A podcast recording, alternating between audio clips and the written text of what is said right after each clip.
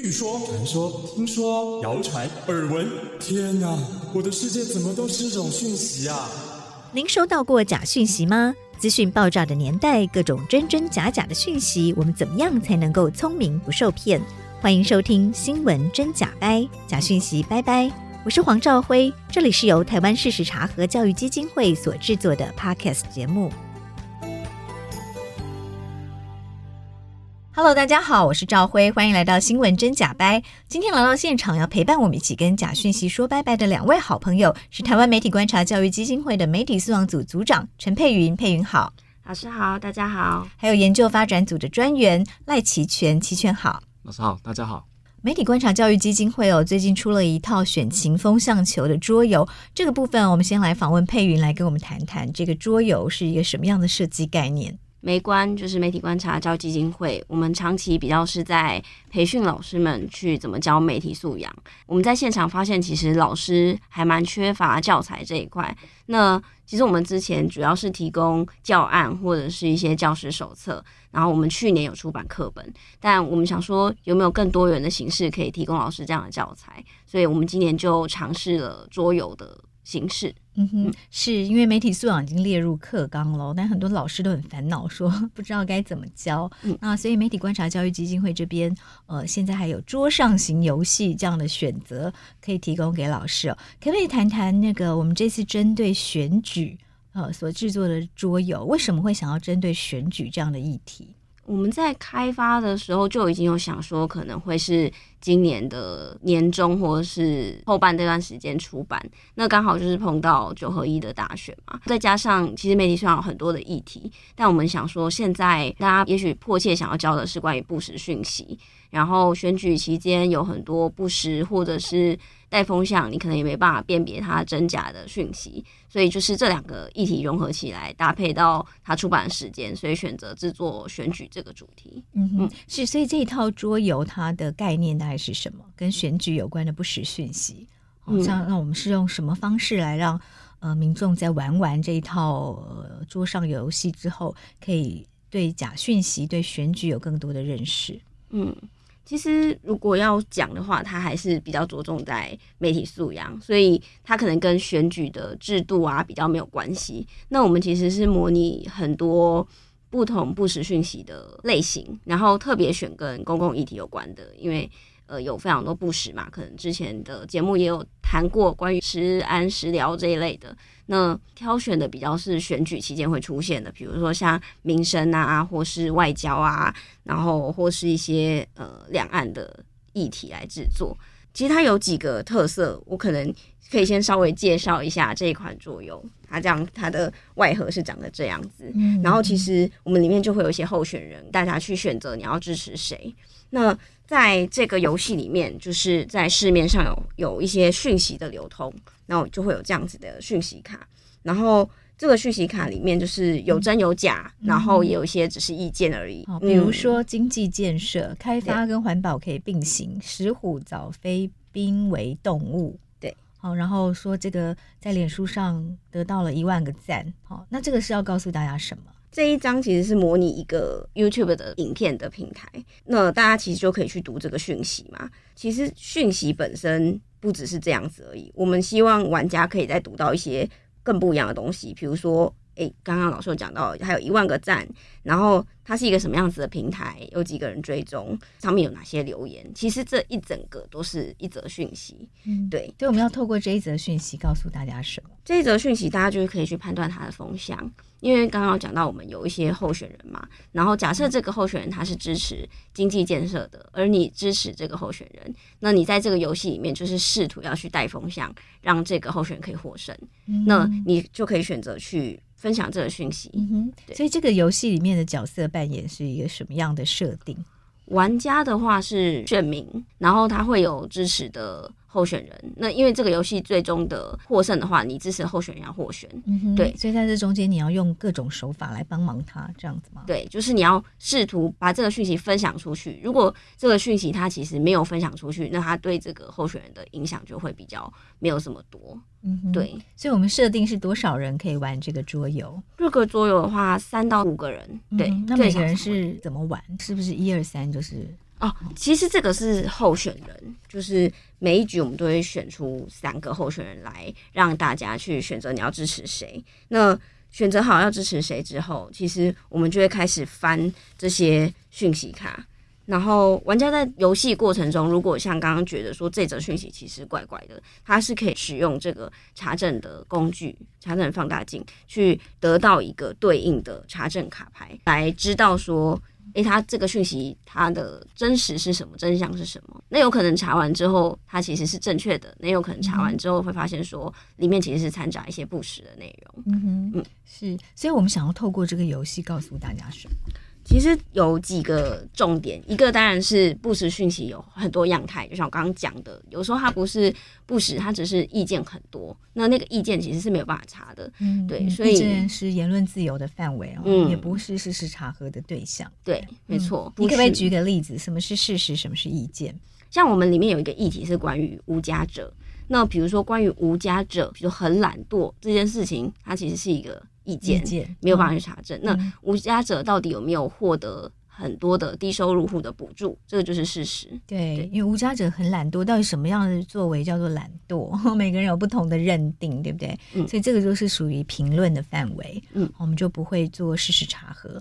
但是无家者是不是有领到低收入户的补助？然后补助有多高？这个是可以做事实查核的。所以这个其实也是游戏的一个特色，就是我们的查证卡其实有展示一个你怎么去解析这个讯息的方法，嗯、对，怎么分辨事实跟意见，怎么做事实查核。嗯，那还有呢？还有就是最一开始讲的，就是说上面有非常多的资讯，像假设是呃。FB 的分享好了，其实我们也会希望大家去关注，说他是个人发的还是脸书专业。如果他是脸书专业的话，那他有没有蓝勾勾，还是记者有没有具名这一类的，嗯、哼就是希望说。他们透过辨识这个卡牌的资讯，其实到现实生活中，他就会知道说，可以去看粉丝专业透明度，嗯哼，然后可以去看这个媒体的关于我们等等的，嗯、对，有一些试图的试读的手法练习，嗯、是教大家怎么辨别这个社群平台上的各种资讯。嗯，另外就是，诶、欸，这个图版在这边比较大家可能会看不到，但是我们。的图版其实是有议题热门榜的上升跟下降，其实这里是有一点去还原那个社群平台上的演算法。那实际上我们在玩的时候，可能就会发现说，你在意的那个讯息，它一直没有被分享，它就一直没有被看到。所以其实这边也会想要提醒大家说，当然不实讯息是一个危害，但是有时候有些讯息没有被看到，其实是更大的危害。那希望大家可以去反思说，那你在日常生活中，你知道有这个状态了，那你在日常生活中有关心的议题的话，你可以做什么去避免这个危害？这样子，嗯，对，这是很好的提醒哦，因为我们现在都专注在不实讯息，然后哪些不实讯息被广为流传，但其实有一些讯息是没有让你看到的，那个其实也是呃某一种资讯的偏食，造成了你获取不到某一些讯息，对不对？让你看不见，其实呃事件的全貌的某一个部分，这样。嗯嗯。那还有呢？还有什么是我们透过这个远情风向球的桌游，希望提醒呃玩家，然后是呃让老师在课堂上也可以提醒同学们的？嗯，其实还有一个提醒是我们在游戏里面有几个关键的动作，一个是阅览讯息嘛，其实它就是我们在社群平台上会滑，然后会看，会点进去，然后另外一个关键动作是分享。那大家都知道，其实分享这个动作需要花更大的心力，然后但它也会造成更大的效果。嗯、那我们其实会希望，呃，我们透过游戏积分的呃设计，告诉大家说，你的每一个点阅跟分享，其实都会有影响。嗯，比如说我分享了不好的讯息或者错误的讯息，那有可能会造成负面的效果，或者是我其实也没有分享，但是它就是出现了。我因为它是钓鱼标，我觉得它很吸睛，所以我看它了。嗯、那其实也可能会使它的点阅是上升的。嗯、对，那至于老师的部分，其实最刚开始讲这个教材是希望可以提供给现场老师嘛。当然，我们也是希望一般人可以玩它啦。但我们这一套桌游其实还有附上一些教学的资源，嗯、老师可以透过我们的资源网去连接到，比如说台湾事实查核中心或是一些其他的事实查核组织。或是一些网络上不实讯息的资源。那他其实可以用卡牌以及我刚刚讲到的那些点，让学生先玩，先骗他们玩，玩完之后再跟他们讨论这些，其实在游戏里面他们有体验到的事情。所以这套桌游，如果有兴趣的听众朋友或者是老师，要怎么样可以得到这个桌游呢？嗯。在美观的网站上面有可以取得的方法，所以大家到我们的官网其实。台湾媒体观察教育基金会的官网上有告诉大家怎么样可以取得这一套桌游。对，然后我们现在其实也有透过一些体验的工作坊去推广，所以其实不管是你是学校老师还是。社团，你是学生的大学的社团，或是社区单位，其实我们都会非常欢迎大家来申请。嗯哼，所以它其实跟政治比较没有这么直接的关系，对不对？它只是借由选举这个热门的议题，然后其实是要把媒体素养。哦借由这个寓教于乐的方式来传达给玩家。对，其实里面比较没有在谈政治，因为毕竟我们的主轴还是在媒体素养。嗯、那这一次是九合一嘛，也许下一次有公投或是总统大选，不要说选举好了，其实某一些议题正在热议的时候，其实都会有这种带风向的效果。对，所以它其实不只是在选举，只是主题刚好是选举而已。嗯哼，只是搭着这个热门的议题，让大家更有兴趣来玩。顺势的推出，没错、嗯。对，但选举之后，其实也都还可以，很适合继续来玩这个游戏。对对，对对。除了选情风向球的桌游，我们知道媒观最近对于媒体公司承接了多少的政府标案，然后如何分配给电视台，也做了一些研究报告。我们接下来访问齐全。媒体的资金来源或者是产权，它会影响它内容的产制嘛？因为毕竟都还是商业的行为。但是我们一方面知道它是商业的行为之外，一方面我们对新闻也是有一些期待。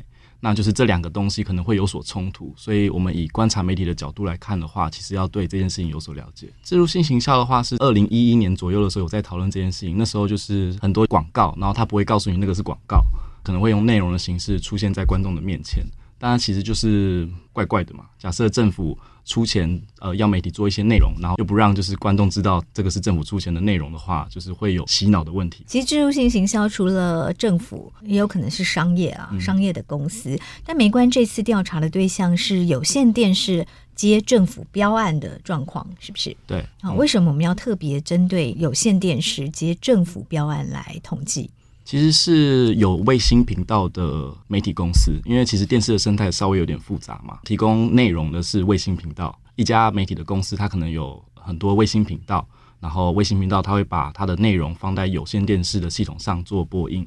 那我们这次针对的观察对象是有卫星呃新闻频道的媒体公司，因为那些公司其实就是占据有线电视黄金频段的那些媒体公司，影响力最大这样子。那为什么我们要针对政府标案？其实现在讨论的样子比较是说，哎，政府可不可以？大家好像会觉得不可以，但其实它是一切是合法的一个商业的行为，这样。但是那个问题可能现在在大众的舆论内可能会变成说，哦，执政党都把钱给某些特定的媒体，但是我们没有做这个报告的话，会没有注意到，其实在党执政的县市，其实他们标出去的标案也是特定亲厚某些特定的媒体。最重要的其实是我们要了解啊，它的资金来源是长成什么样子。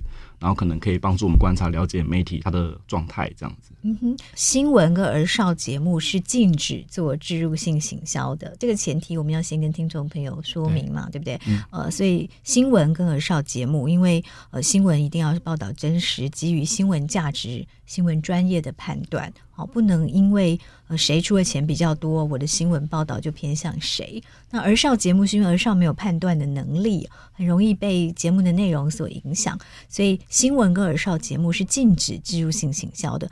那在我们这次的报告里面有去看说置入性行销钱是花在哪些内容上吗？我觉得这个可能要稍微分开讨论一下，因为政府标案是一个观察的切入点。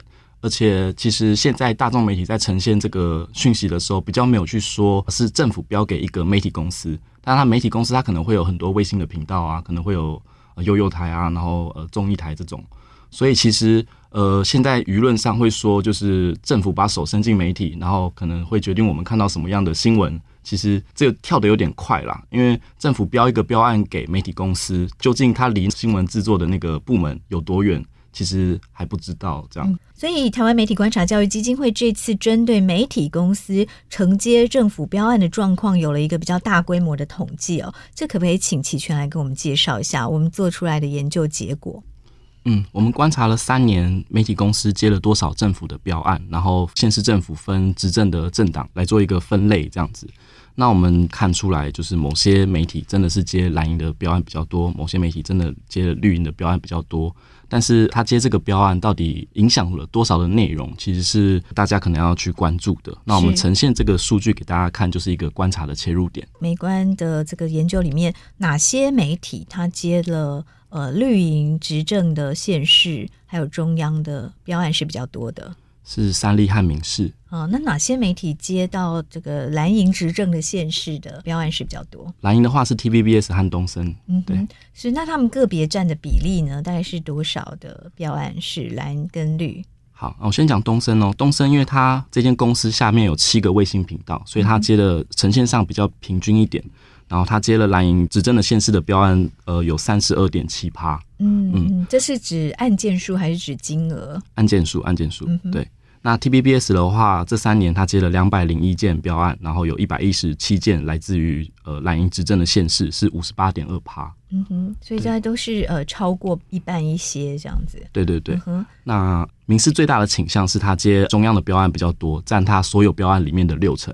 嗯哼，然后三立的话，它接中央的标案有二十八点九趴，然后民进党执政的县市有二十三点五趴，这样子。嗯哼，对，是，所以就是在这个呃研究里面是揭露了媒体公司承接政府标案的案件数。对，那金额呢？从金额上来观察的话，东森和 TVBS 是在这两年才成为接比较多标案的公司，折线是这样往上的。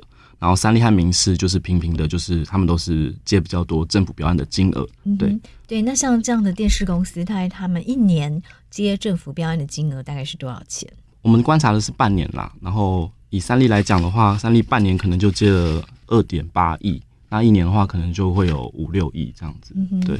那你刚刚说呃接比较蓝营的 TVBS 跟东森，那他们的金额大概是多少钱？以今年上半年来讲的话，东升接了二点六亿，然后 TVBS 接了二点八亿。你说是整体的整个公司接到的政府标案的金额，就不分蓝绿的吗？对，然后是上半年，今年上半年，今年一月到六月。嗯哼，对，所以这几家电视公司大家接到不管是蓝绿政府的标案，加总起来，呃，每一个公司大概都是有两亿多。嗯，没错。的经费是来自于。县市政府或者是中央政府的标案，嗯，对。不过就是他接到这个钱，他可能会再发包出去做行销案啦，因为他是以整合行销公司的角度去接到政府的标案，所以这些金额不一定全部都是拿来作为营运一个公司的经费这样子。所以媒观这次揭露出这样子的统计哦，不管是媒体公司承接政府标案之后分到电视台的案件数或者是金额，其实是要提醒大家说，诶，大家一起来观察。来监督电视台，说他接了这么多的政府标案，会不会影响到他的政治立场？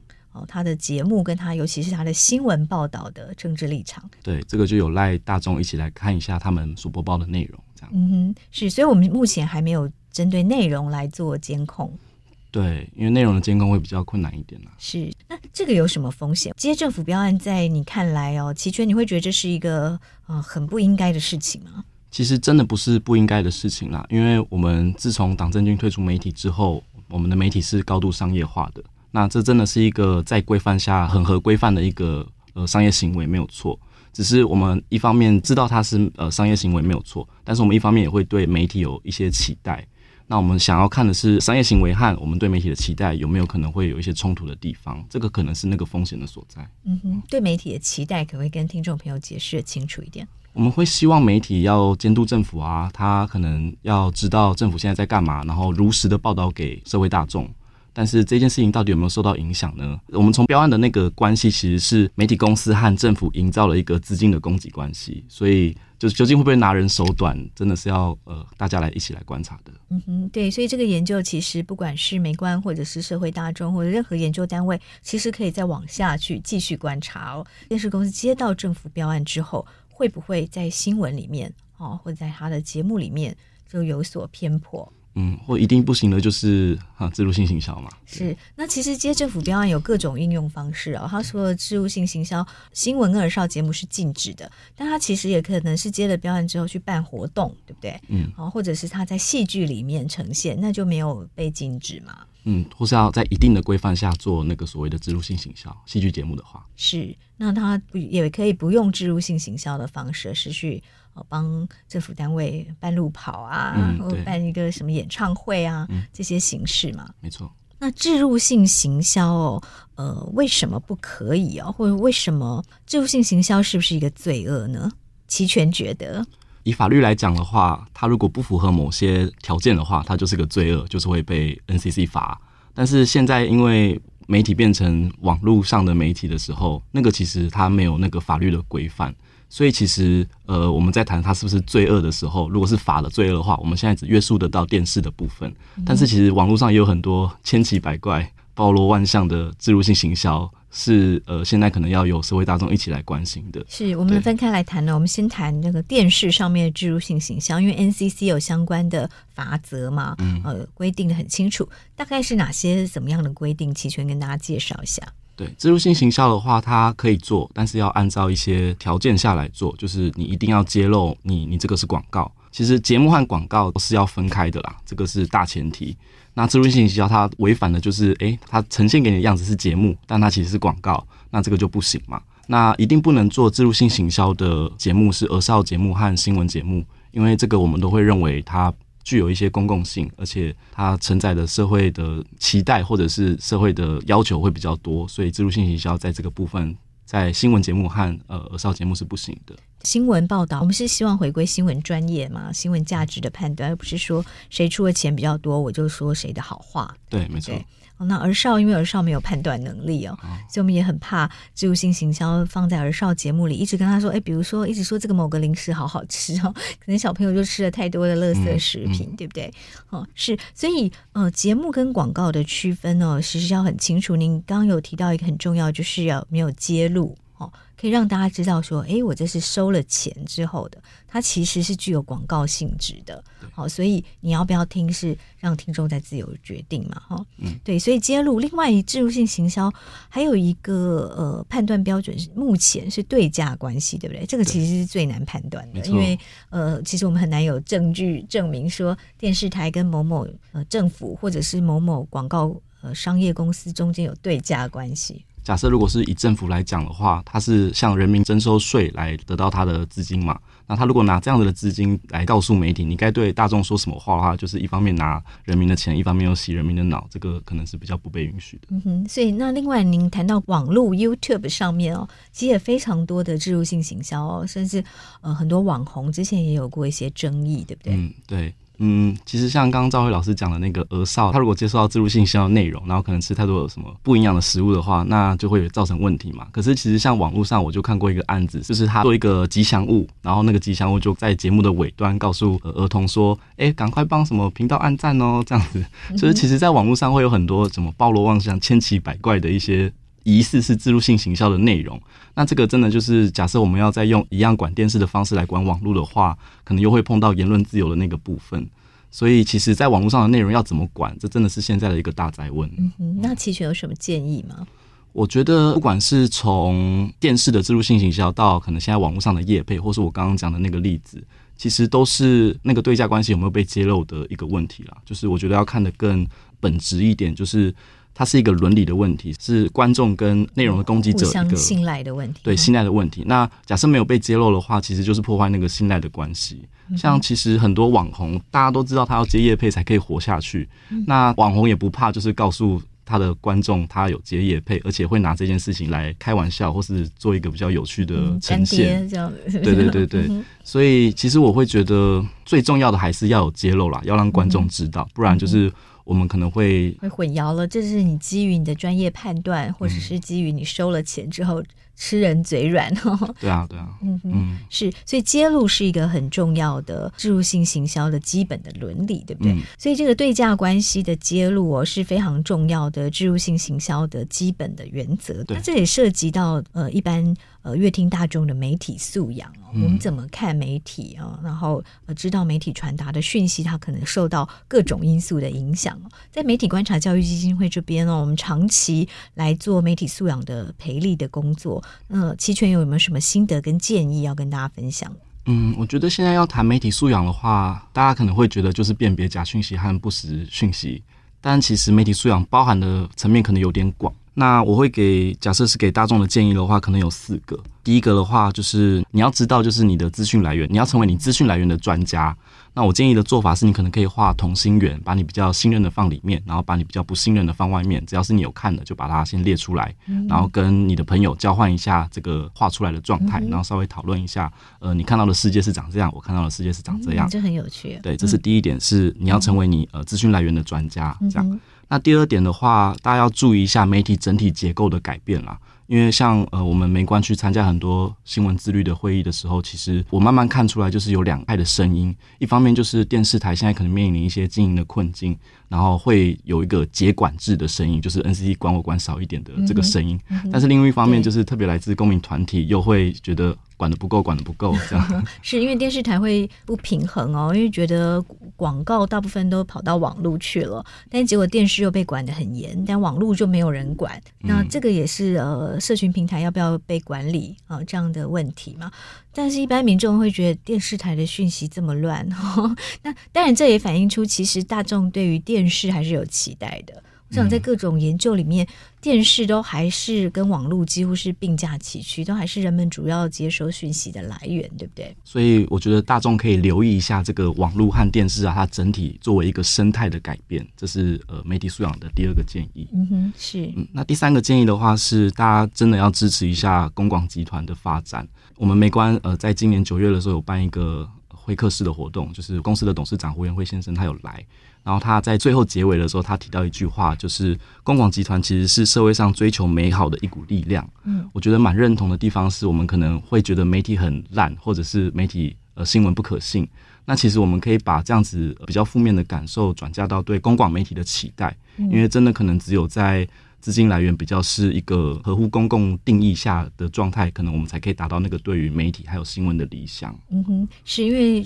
只有公广集团是真正属于全民的媒体哦，它并不是政府的，它是属于呃全体国民，每一个人其实都是公共电视的老板，对不对？所以我们对于公共电视的期待也要反映给公共电视。那这个不只是支持啦，其实也要更有力量的监督啊。如果我们觉得公共电视公广集团做得很好，我们就继续鼓励他。他如果有做得不好的地方，大家也是可以监督他、鞭策他。但我们也要给他足够的经费，来让他为了全民共同来制作好的节目出来，对不对？嗯，公共电视的那个法案要快点修正和通过。那第四个的话是要注意自己的数位行为，因为现在讲演算法可能已经不是一个大家陌生的字了。演算法对我来讲，它是一种文化形式啦。